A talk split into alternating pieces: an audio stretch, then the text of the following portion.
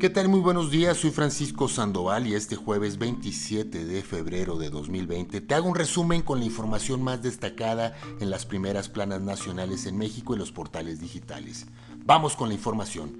La Secretaría de Salud a nivel federal informó anoche de que hay un posible caso de coronavirus en la Ciudad de México que está siendo analizado. Dijeron que se trata de un hombre de 44 años de edad, el cual fue atendido de forma ambulatoria por presentar cuadro clínico leve. Así lo informaron las autoridades en un comunicado técnico que emiten diariamente sobre el tema.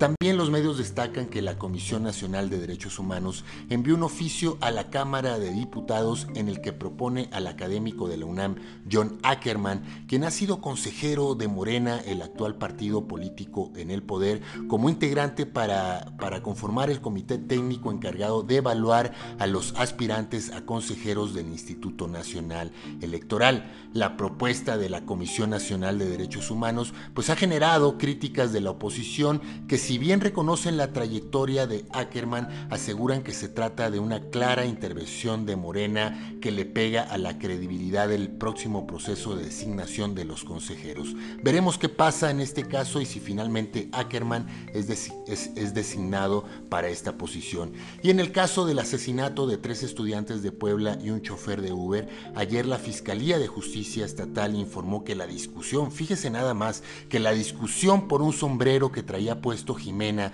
de nacionalidad colombiana y una de las víctimas, pudo ser la razón del asesinato. Las autoridades informaron que durante la celebración de carnaval a la que asistieron los estudiantes, tuvieron una discusión con una persona que intentó robar el sombrero, por lo que no descartan que esta fuera la razón del crimen. La línea de investigación del robo del vehículo también es otra hipótesis que están analizando.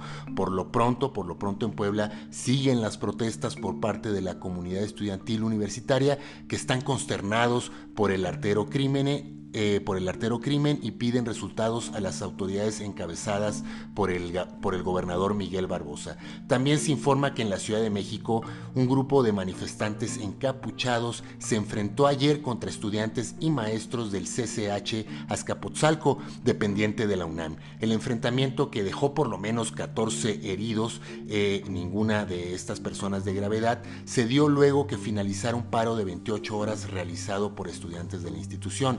Finalmente, eh, los manifestantes con capucha ingresaron al plantén y lo mantienen cerrado hasta el momento. Y si quieres consultar las primeras planas nacionales de este jueves, eh, lo puedes hacer a través de mi cuenta en Twitter, que es arroba Terremoto, arroba mrterremoto. Para este resumen de noticias se consultaron portales como Animal Político, sin embargo, y también periódicos como El Reforma, El Universal, Milenio, Excelsior, entre otros. Gracias y muy buen día.